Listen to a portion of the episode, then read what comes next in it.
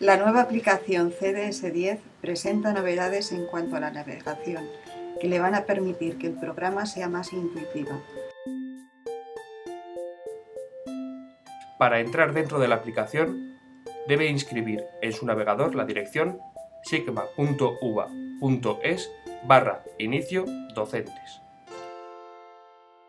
Para acceder, usted debe teclear su usuario y su contraseña y pulsar Entrar.